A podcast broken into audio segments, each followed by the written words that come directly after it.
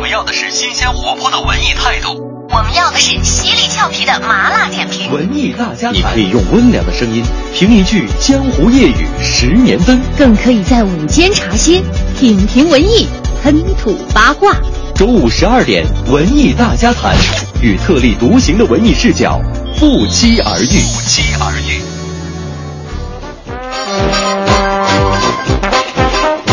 中午的十二点零三分五十二秒，各位午安，欢迎来到今天的文艺大家谈，我是董月。今天是周一，是二零一五年的六月十五号，三年前的今天不简单。有故事的他们，创造了历史的今天，曾经过往，当下此时也能隔空对话。今天其实不简单。欢迎颁奖人小野吴念真。大家好，我是小野。大家好，我是吴念真。很久没有参加这样的电影聚会了，我已经忘记我自己是什么咖了。我今天跟小野站在这边，我们是向我们曾经的共同老板，以及我们心中非常尊敬的一位长辈向他致敬。二零零九年第四十六届金马奖终身成就奖。颁给了推动台湾新电影的幕后功臣，前台湾中影公司制片厂总经理明记先生，指着他说：“你跟这些年轻人在我们好不容易建立起来的思想基础上挖墙脚。”他只转头跟我们说：“好电影慢慢拍，责任我来扛。”终身成就奖，铭记。当他从弟子知名作家小野手中接过讲座时，全场电影人起立鼓掌，向这位台湾新电影奠基者致以最崇高的敬意。大会主席，各位贵宾，晚安，请坐，请坐，请坐，请坐，请坐。各位不坐的话，我就请坐，请坐。不会坐，大概一个半小时。铭记不仅在台湾中影开办了电影技术人才练习班。为台湾电影产业奠定了深厚的基础。更重要的，在他担任总经理时期，引进了一大批年轻优秀的电影人，小野、吴念真、陶德辰等，并接受建议，在八十年代初期大胆启用新锐导演，缔造了轰动一时的台湾新电影风潮。所谓新电影是什么？其实形式，形式以前都玩过了。最终还是内容，就那个时代的内容。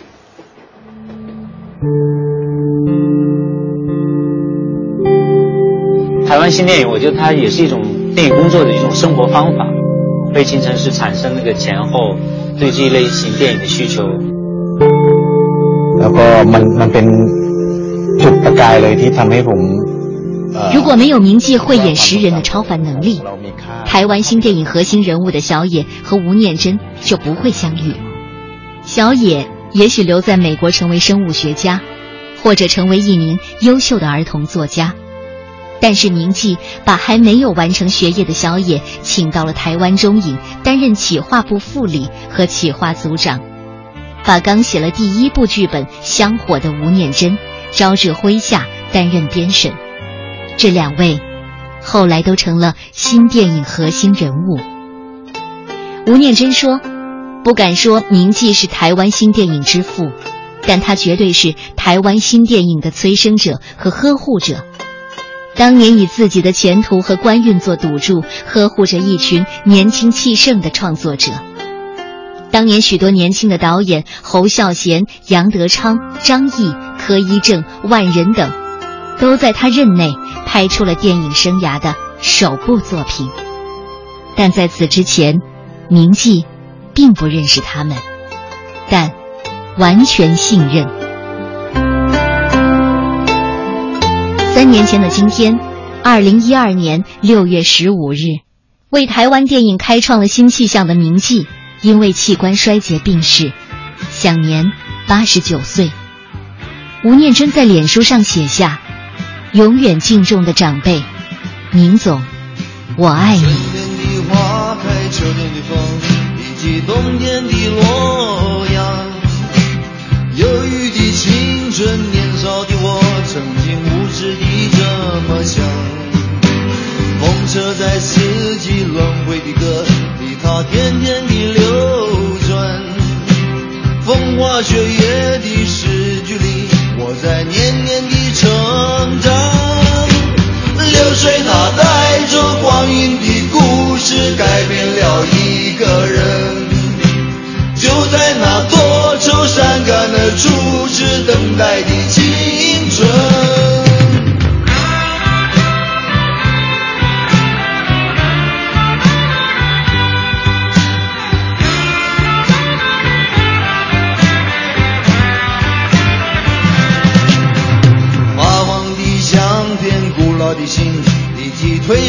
圣诞卡。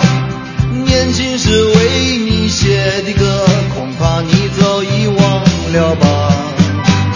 过去的誓言就像那课本里缤纷的书签，刻画着多少美丽的诗，可是终究是一阵烟。流水它带走光阴的故事，改变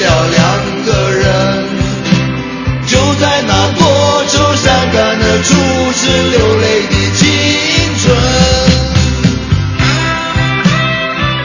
多数人对铭记并不了解，包括这期节目之前我和我的同事。但是，就像吴念真说的，创作的人可以把作品留下，但是给这些创作人机会的人，就真的很容易被人遗忘了。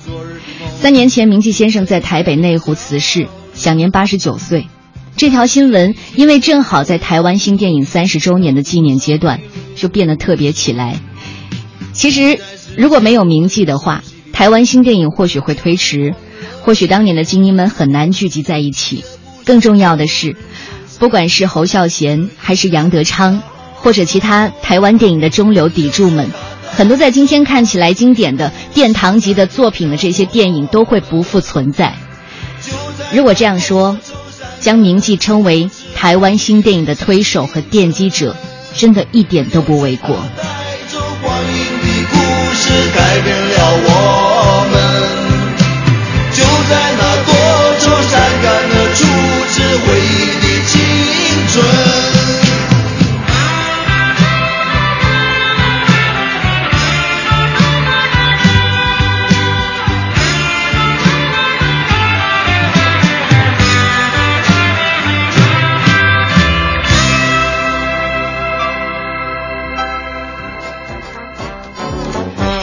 来到了中午的十二点十一分，您现在正在收听到的是调频 FM 一零六点六文艺之声的文艺大家谈，我是董月。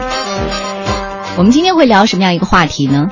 如果在周末的时候，你稍微有一点关心娱乐圈的话，你可能都看到唐嫣穿的那条很仙的裙子，一条裙子引爆了整个周末哈。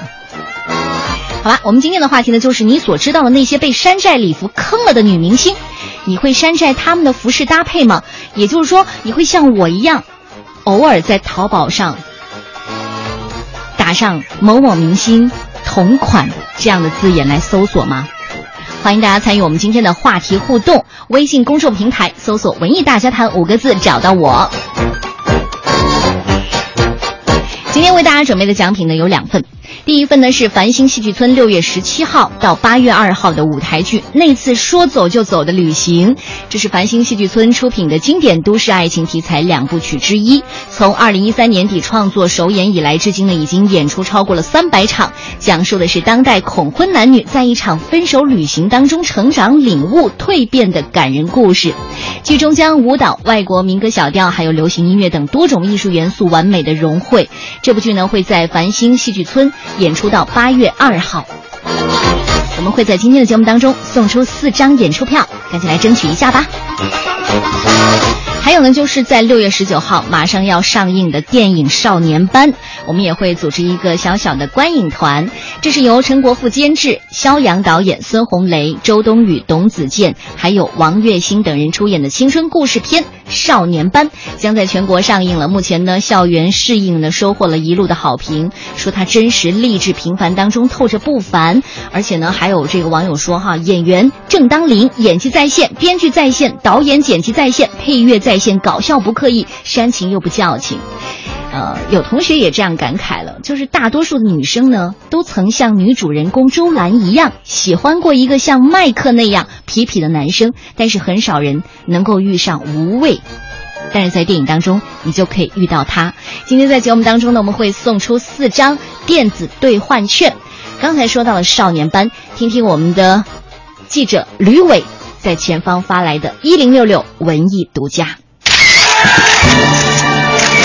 一零六六文艺独家，作为上海国际电影节开幕片，我是路人甲。从多个在东洋横店影视城辗转寻找演出机会的横漂身上，挖掘了很多个细小精彩的戏剧人生故事。想知道怎么抢镜头吗？主演身边就是黄金位置，尽量跟他走，一般不影响大局的情况下，当然也不会说什么。为了执着大局，给我说！等你老了，影坛就是我的了。啪啪啪！就如同片花里说的那样，每天都有数量不少的横漂年轻人在经历着等待、失望、拿到演出机会的兴奋，以及周而复始着自己内心最大的梦，演一回真正的角色戏码。而对于这样的现实场景和他们横漂的内心世界，导演尔冬升更是用心去拍了一部接地气的中国影视圈最普通的、最可爱的有心人。我相信在座所有我的同行都是带着梦、带着梦想进入这个行业。我身后这批年轻人没有受过专业的训练。从全国各地跑到全世界最大的影视基地去追求他们的梦想，到横店去。他们在横店面对现实，经历生活里的苦难。我是被他们感动，我也觉得他们很勇敢。然后我是想拍一部戏，去鼓励一下全国所有的年轻人，在各大城市漂的年轻人。我希望他们要勇敢地追求自己自己的梦想。当然，这部电影虽是这些默默无闻的横漂来当主角，也有十位知名香港导演无条件免费走进了《我是路人甲》的创作中，不同程度的演绎了其中的角色。这也是他们对尔冬升这部作品最大的肯定和支持。影片从七月三号起全国公映。记者吕伟，实习记者黄慧仙，上海报道。最新鲜的文娱资讯，最时尚的热点追踪，引爆娱乐味蕾，揭秘娱乐世界。十二点娱乐播报，根本停不下来。随他吧，随他吧。十二点娱乐播报，今天我们关注的头条呢是姚贝娜，姚贝娜成为道德模范候选人，引发了广大网友的争议。今天刚刚得到的消息，哈，已经去世的歌手姚贝娜被评为第五届全国道德模范广东省的候选人。简介当中呢是这样说的：二零零六年起，多次参加中央电视台公益品牌栏目的录制，随着《欢乐中国行》《心连心》等栏目赴全国各地演出。他担任粉红丝带乳腺健康粉皮书的宣传大使，北京大学肿瘤医院的抗癌宣传健康公益大使，爱的小桔灯儿童关爱行动爱心。大事，不幸病逝之后，他的眼角膜捐献给了多位受捐者。在争论当中，有评论说了，姚贝娜成为道德模范候选人反而是一件好事，在迎来争议的同时，也在打破关于道德模范的刻板成见。在道德模范的评价当中，需要表彰的是精神和力量。至于表彰对象的面孔是怎样的，不应该有定论。而那些最初看起来不像道德模范，但实际上是人们可以学习的人，他们当然可以是这个社会学习的道德榜样。让我留下，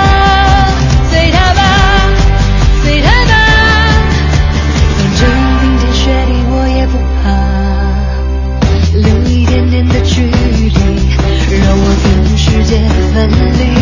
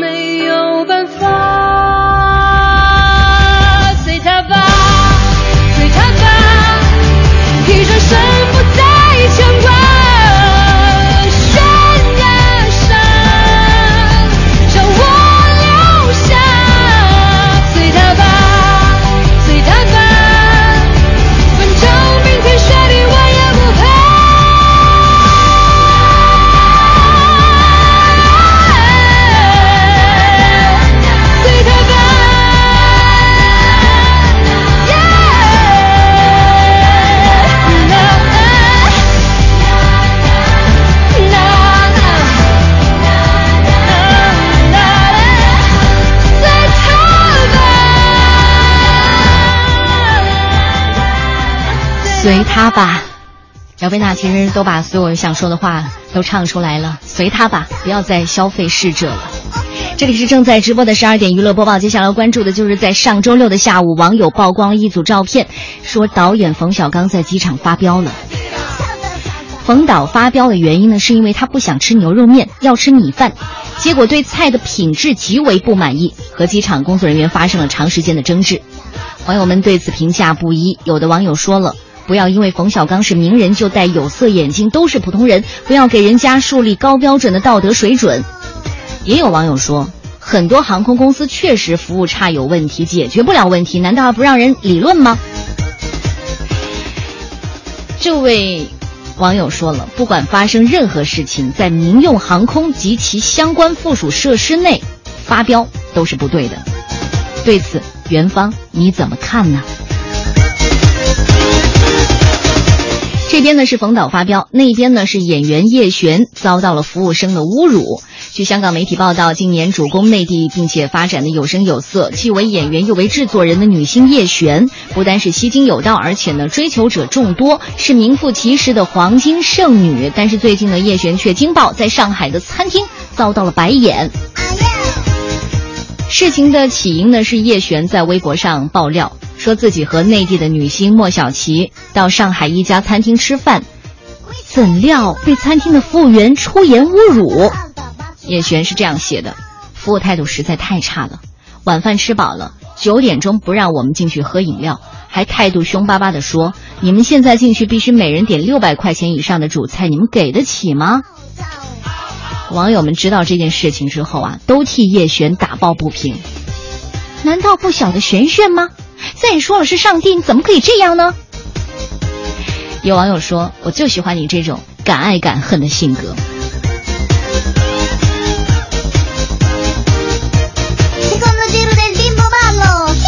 不管是冯导发飙，还是叶璇受辱，哈，如果遇到热心人主持公道呢，事情也许会有不同。那下一条的主人公呢，就是为贵圈操碎了心的他。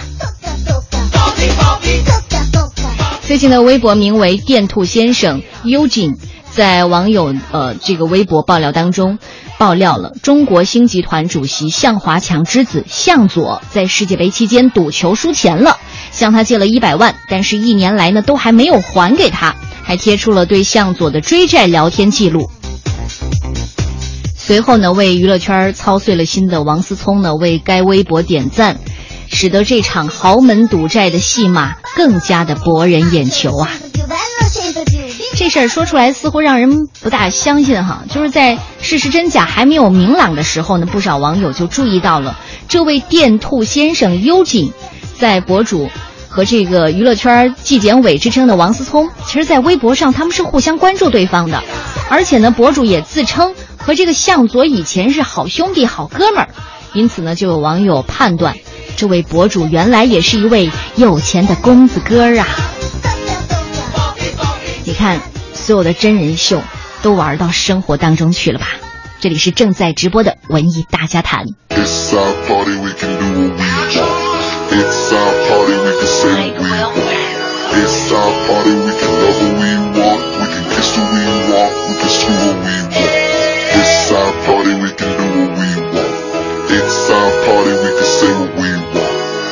outside party, we can love who we want, we can kiss who we want, we can scream who we want.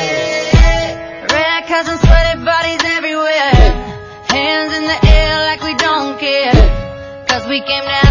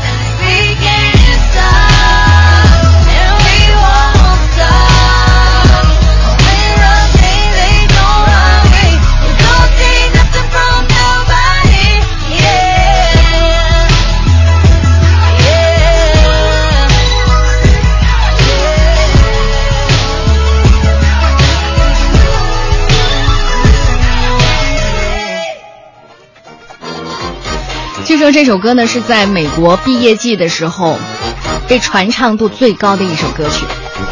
您现在正在收听到的是调频 FM 一零六点六文艺之声的文艺大家谈，我是董月。别忘了，我们今天的话题就是你所知道的那些被山寨礼服坑了的女明星，你会山寨她们的服饰搭配吗？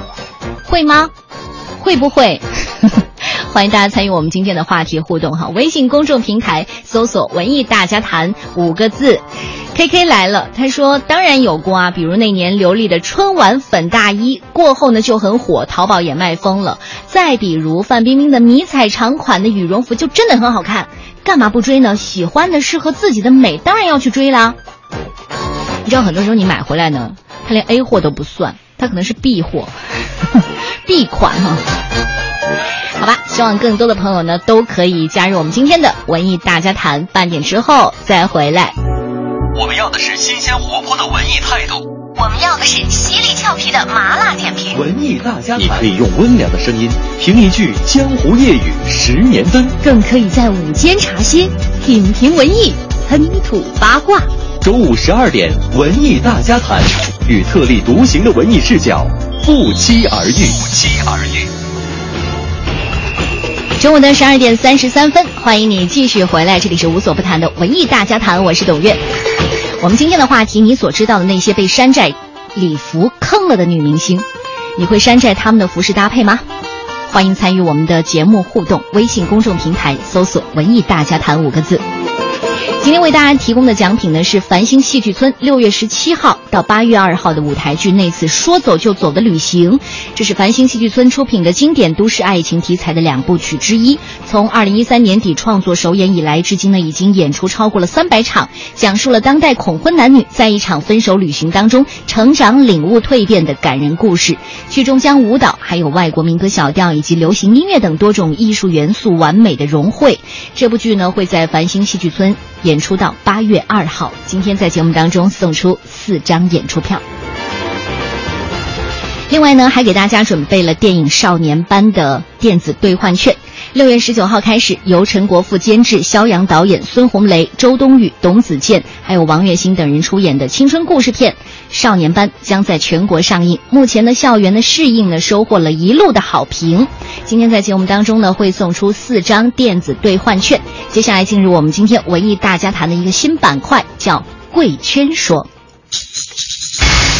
贵圈太乱，贵圈太忙，贵圈太忧伤。贵圈有时候很复杂，贵圈很光鲜，贵圈有时候也很简单，很寂寞。贵圈，你听我说。昨天是阿里巴巴娱乐宝周年庆活动，多位影人来到上海国际电影节娱乐宝主题论坛及晚间周年酒会。在阿里娱乐宝一周年庆典上，李连杰、冯绍峰等艺人各自讲述了和娱乐宝的合作故事。冯绍峰成为娱乐宝年度最影响力的男演员，女演员唐嫣因参演娱乐宝合作的电影《三体》，成为继邓紫棋之后的第二位娱乐宝梦想合伙人。大家夜到好，我是唐嫣。大家好，我是唐嫣，现在就正在上海拍摄《商学院合伙人》，很亲切来到上海电影节。另外，歌手吴彦斌、任贤齐的新作《落跑吧爱情》以及新片《三体》的导演孔二狗等人也现身为娱乐宝庆生。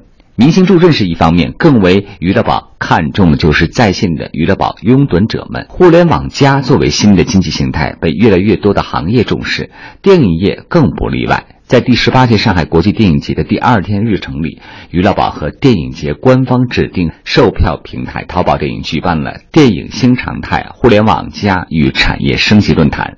阿里数字娱乐事业群、博纳影业、光线传媒、游族网络等嘉宾认为，未来电影产业和互联网加速融合。并将会起到推进器的作用，为中国电影产业升级转型提供动力。阿里数字娱乐事业部总裁刘春明有话要说：“可以毫无疑问，就像今天我们讲的，今天是我们的一周岁的生日。但是其实娱乐宝这个创意、这个 idea 是很多人的梦想，这可不是我一个人那么想。其实它会会有一个，今天的中国的电影产业和互联网的结合，将会是中国的整个电影行业真正的走向世界，而且我们成为世界最大的电影市场。”这个电影市场不仅仅是看传统的票房，而是通过电影的这样一个形式，延伸到整个互联网线上线下的所有的平台，而且它会有涌生出非常多好玩的商业模式和用户价值。所以，我想在这个大产业当中，娱乐宝作为一个新生力量，作为一个粉丝经济的新生力量，作为一个具有发动机能量的产品，一定会引领未来。粉丝带给我们整个娱乐产业的惊喜。我们在即将进入的是一个真正的互联网时代，通过粉丝的力量和粉丝的价值，创造最大的社会价值和明星的价值。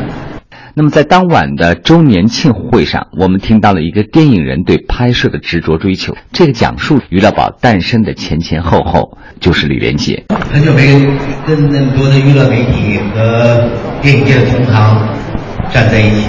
其实我一直在努力中，谢谢大家，非常高兴。可能不知道，其实是非常有着一种很很奇思妙想的故事。嗯，虽然我们有一个概念，但是我们需要创意。我想这个创意可能很大程度上来源于连夜大哥的很多 idea。嗯，我想让连夜大哥跟我们分享一下这段娱乐网的前世今生。呃，其实我就是一个跟所有人一样对电影充满梦想的一个普通人。小的时候就梦想拍电影。我第一次是被人家勾引起来的。我十一岁的时候去美国表演，结果路过香港，那个时候有人问我说：“你长大了要不要拍电影，做明星？”肯定是好，对吧？结果我十三岁的时候，人家说给你写了部电影，叫《会武功的三毛流浪记》。我十三岁，我特兴奋，结果不给拍。那十六岁就到十七岁拍了《少林寺》。那么，但是对于演员来讲，最大的一个问题就是等待。在八十年代，八年的时间才拍了四部电影，很多时候都在等待，觉得青春在燃烧，好像电影就是为什么拍不了。那么最大的感触是在美国。当我去到美国的时候，拍了一部电影，每一天走在街上，哎呦，很多朋友在问什么时候下一部，什么时候下一部。结果那一年当中，我谈了大约。四五十位，听起来都是如雷贯耳的导演、监制、老板，但是发现就是拍不了戏。原来你了解的那个好莱坞的游戏，就是说，其实资本财团控制着整个的游戏规则。在那次之后，我就开始说，我改变不了世界，我是否能改变我自己？我就在想，为什么我不能够在拍电影的时候通过微博直接跟观众说我要拍部电影，你们愿不愿意看？你们把钱给我，我先去拍，就别听那些老板，就直接从观众那儿拿钱拍。我想这个一定能做得到，我也有信心观众会支持。但是人说这是非法，叫众筹，非法，做不了。但是我从来没死心过，我也从来不对电影这个梦想放弃过，我就拼命在想，这件事一直在我心里头，从来没放弃过。我觉得任何一个演员，我走过的路都那么坎坷，未来的年轻人，未来的电影生力军，他们怎么办？我就不停的跟这个外星人阿里的创始人，不停的跟他讲讲电影的梦想，嗯，电影的产业，全球电影的格局，未来中国的电影，讲了很多很多。他一直很认真的听。一三年的中秋，我跟他说不能再等了，我一定要做这件事儿，一定要做这件事儿，就是电影，就是娱乐宝。但是你知道，我经常就是一些想法没有执行的团队，所以呢，就非常谢谢春妮儿和所有这个娱乐宝的团队，把我这个梦想就变成了现实。娱乐宝，我觉得很骄傲，今天能够一年的时间，一岁的时间，已经为电影行业制造了这么多三十多亿的票房。那在未来，我更希望这个娱乐宝，别光听淘宝那儿、阿里那儿说没有难做的生意，咱就为什么不做点没有难拍的电影呢？如今一年过去了，李连杰表示，娱乐宝还存在很大的提升空间。互联网的时代是已经全面深入的进入了我们的生活，但是请千万要保持清醒的是，在这个现实和虚拟交流的大环境下，一定要保持住自己的艺术本质，还有梦想。有梦想是向前发展的永恒动力，加油！这就是今天我们所关注的主题：互联网时代下的中国电影发展。期待接下来的最新访问报告。我是吕伟，中午和你们相会在文艺大家谈贵圈，我来说。谢谢谢谢吕伟。刚才吕伟给我们介绍了娱乐圈里已经满了周岁的新萌物，叫娱乐宝。而作为其中提到了娱乐宝梦想合伙人女演员唐嫣。却因为她身上的一条裙子再度被深度的曝光了，成为主题之外被奸演的网友吐槽的对象。剧情本来应该这样发展的：这唐嫣呢，身着爱丽萨博高级定制的湖蓝色的长裙，鲜美鲜美的踏上红毯。并且她还佩戴着某品牌约会系列的月相腕表，华丽丽的宣扬唐嫣今天的造型将独特美学一脉相承，拥有摩登都市中初显成熟女性韵味儿。本来一切都应该是这样华美动人的，可惜呢，就在当网络上疯狂的转载的时候，这个品牌艾丽萨博公关就纳不住了。直接就说，哈，你这礼服是山寨的，绝对不是出自我们的品牌。一时间呢，山寨礼服的字眼就铺天盖地的传播开来，狂的舆论直接就把这个仙气儿十足的唐嫣给淹没了。至于这件山寨礼服到底是怎么蒙蔽大家，还有唐嫣团队的双眼的，咱们不妨带着八卦的心理深挖一把。最开始哈，唐嫣以为自己穿的是真的，工作室的微博就说了。唐总一袭蓝色的艾丽萨博高级定制礼服亮相，仿佛海洋之行，仙气十足。紧接着呢，业内人士的吐槽就汹涌而来。品牌微博去年还曾经发过这条裙子，当时呢穿上它的是模特刘雯，照片上呢还是能看出来比唐嫣那件要轻盈一点，要仙气很多。到了晚上二十二点左右呢，唐嫣工作室只好再发声明，并且呢把上一条的微博给删了。声明是这样说的：“我们相信合作伙伴，但是没有想到被欺骗了，就说自己被坑了。同时呢，还曝光了和服装工作室的微信消息。于是呢，责任就推到了小黑马服装工作室。随即呢，这批小黑马立刻就开微博发了个道歉声明。这字儿很小哈，允许我可能会念错。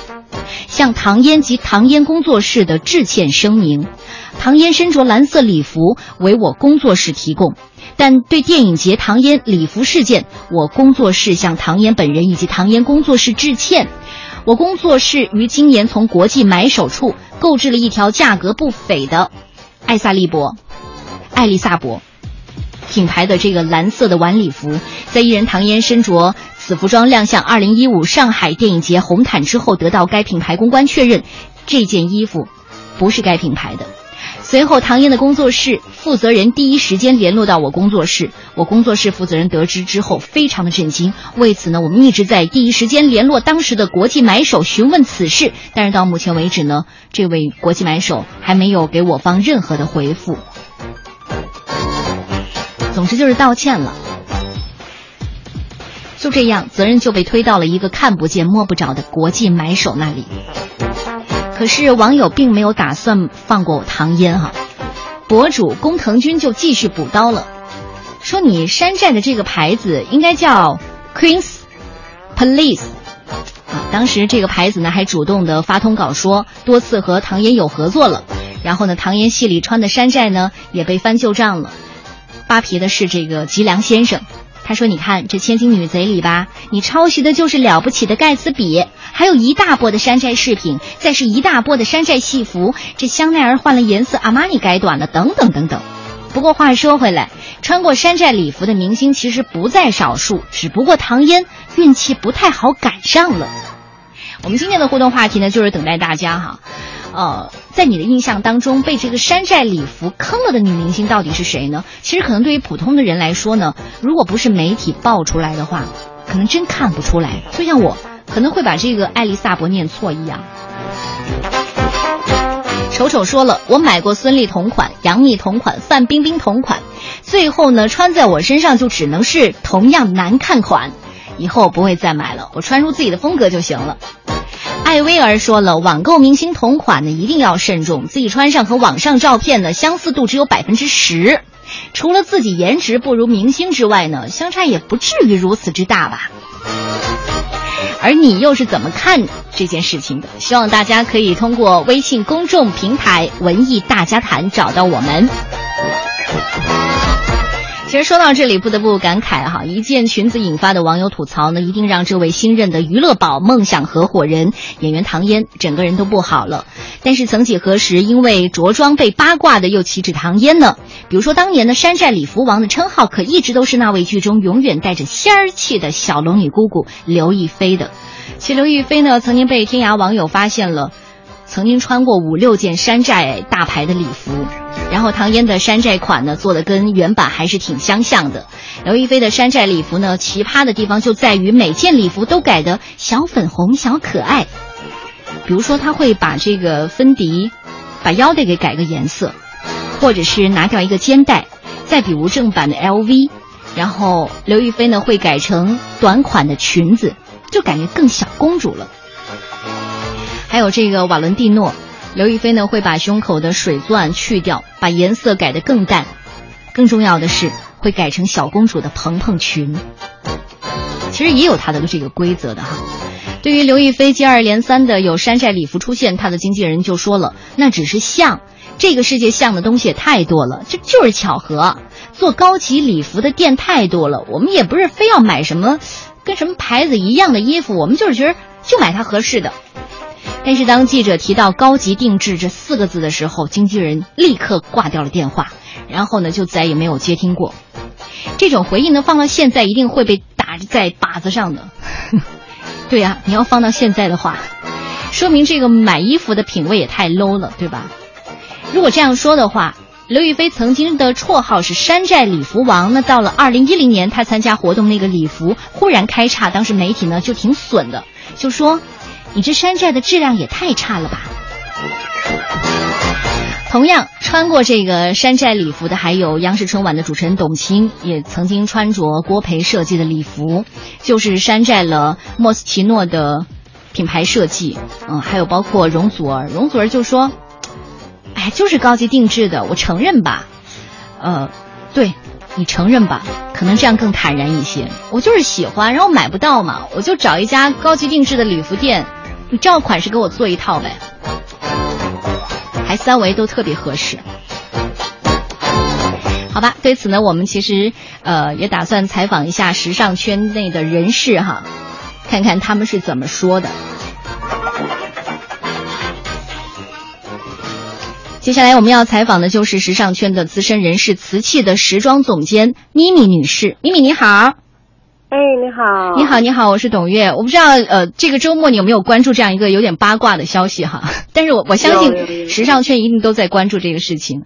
呃，我不知道您是怎么看的，就是唐嫣穿的这个呃山寨的礼服，然后在上海电影节亮相。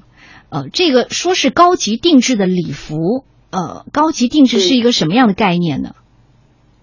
高级定制，首先它跟成衣不一样嘛，嗯它不是说你随便想买就能买得到的，嗯绝对不是那种满大街你只要有钱都能买得到的。嗯，对，它所谓定制，定制肯定是呃你量身定制，哦对，量身定制，这是一个最基本的概念。嗯，刚才也说了，现在这件事情的责任呢被推到了一位国际买手的身上。国际买手是一个什么样的角色定位呢？嗯，其实我也还蛮想知道这个国际买手到底是谁，没有人爆出来，还挺可惜的。嗯嗯，对，嗯，反正我因为国际买手这个本身是一个专业性非常强的工作，嗯嗯，但是在国内呢，就是国际买手这个是比较混乱的。就甚至有一些就是代购也自称是国际买手，但是一点专业能力都不具备。嗯，就呃，我在想啊，就是 像这次的这个有没有可能是一个，对，有有没有可能是一个代购，或者是或者是一个什么嗯，咱们街上能看到的这种高级定制的店帮咱们做的。哦，就是其实这个国际买手，其实，呃，您现在开始在怀疑这个身份是吧？就是其实这个国际买手不存在。对，有可能不存在，或者当因为这个，其实在在国内国际买手这个真的蛮混乱的，就我们甚至可以看到很多服装店也自称自己是一个买手啊，对，然后能够买到一些国外的品牌啊或者什么的这种代购，会称为自己是国际买手。哦。啊，还有一些可能，呃，自己认为自己能够，嗯、帮某一些呃，也不算是太知名的人士，然后提供一两件服装啊，嗯啊这样子的，也称自己是买手，但其实他们距离买手的这种专业性非常强的工作差得非常非常的远。哦，就是他也可能是团队，也可能是个人，对吧？对，一般像这种个人居多，团队的话都会比较专业了。嗯，那通常这个明星和品牌之间的合作关系是怎样的？我们可能看到，就是更大牌的明星，他通常穿的都是呃最新流行的款，呃，这明星和品牌之间的合作关系是怎样的呢？哦，有可能，呃，这个一般有可能会是品牌会提供给他。嗯，就一一方面呢，就是明星有时候穿的服装出出席的各种活动，有可能是品牌提供的，啊、也有可能是一些服装工作室、造型工作室啊、提供给他的。嗯然后还有可能是一些个人的造型师、服装师啊，比如说某一些知名的这个服装编辑啊什么的，呃，比较资深了，然后有很多这种服装的资源，然后他们也可能嗯、呃会会有渠道能够帮明星提供一些这样的服装。嗯然后呢，当然也有一些明星自己比较嗯比较有钱，自己买自己买自己喜欢的。嗯啊，当然还有其他的渠道了，像我们瓷器有的时候也会，嗯，因为我们合作都是中国独立设计师，所以有设计师有适合的，有有明星有意愿的话，我们也会帮他去联系一下，这样。嗯，其实我我特别想了解一下哈，就是这个呃品牌通常是把这个服装就直接送给明星了，还是只是一个租借关系？哦，这这种都有啊，这两种都有，嗯哦这两种都有。但是品牌一般不会自己去租，这个还挺奇怪的。好好好，呃，我我们想通过这件事情呢，想了解一下哈，这个明星服饰怎么样可以走向大众？你看到现在，其实真的是在互联网上，我们都会去买一些什么什么同款，什么什么同款，怎么样让明星的服饰也能走向大众？您怎么看？作为时尚圈人士，嗯，反正首先明星有责任对自己的服装来源负责任了。嗯你必须保证它起码是正版的。嗯又不是给自己挖屎坑嘛，然后也能起到一定的教育和引导的作用。嗯。啊，另外我是觉得，特别是国内的明星，应该多多的支持自己中国的原创设计师品牌。嗯。然后我可以讲一个事例，就是比如说像去年，像设计师沙飞涵有一个圣诞树的羽绒服，嗯。然后在买手店卖的非常好，然后但是自从范冰冰啊自己去买了穿以后，结果引发了淘宝爆款，各种仿版，然后各种欧洲代购，天呐！结果本来明星穿是一件特别好的事情，结果反而影响了销量。类似这种情况特别特别的多，像嗯我们合作的比较多的设计师，像刘青阳，嗯是最早的淘宝仿版的大女王啊，嗯她的品牌，完现在什么 Anna Kiki 这些都都特别常见在淘宝的仿款。嗯就是明星呢，他自己花钱买了穿，有的啊，那、他没有特别的义务说我要帮你这个品牌啊，特别去做一个宣传啊，或者是声明啊。但是其实这样，就其实真的是有利有弊的。嗯，好。谢谢谢谢，因为时间的关系，谢谢谢谢咪咪给我们解疑答惑。希望以后我们再聊到时尚圈话题的时候，还能把您请出来。谢谢谢谢咪咪，谢谢、谢谢。接下来我们把普英老师请出来，看看他今天怎么解这个八卦的题。汉字真假的假是一个山崖和两只手构成，两只手一直在山崖上，一直在山崖下，意思呢是向上攀登山崖，力量不够，借助山上的手拉一把。假手他人、假图灭国都是“假”这个汉字的本意，后来衍生出真假的意思。假这个汉字告诉我们，当处于低下的位置、力量不够的时候，造假就很容易发生。明星在向上爬的时候，最需要大品牌拉自己一把，给自己挂价签啊，以显示自己的身价。这叫衣穿人。不光礼服，还有鞋子啊、包包啊、首饰啊、香水，甚至指甲油都得是大品牌助阵，容易吗？你说？可是大品牌就是大价钱呀，明星有钱也未必负担得起，名气、影响力又还没有到位品牌代言的实力。这只处于下位的手要想攀上山崖，只好借助上面那只手的力量了。这时候，那些帮助他们山寨的设计师就成了上边这只手。有两种人就没有这样的烦恼，一种是已经站在山崖顶端的人，像戴安娜、凯特王妃这样的人，时尚品牌会追着他们度身定做，而他们就算带一串玻璃珠子出来。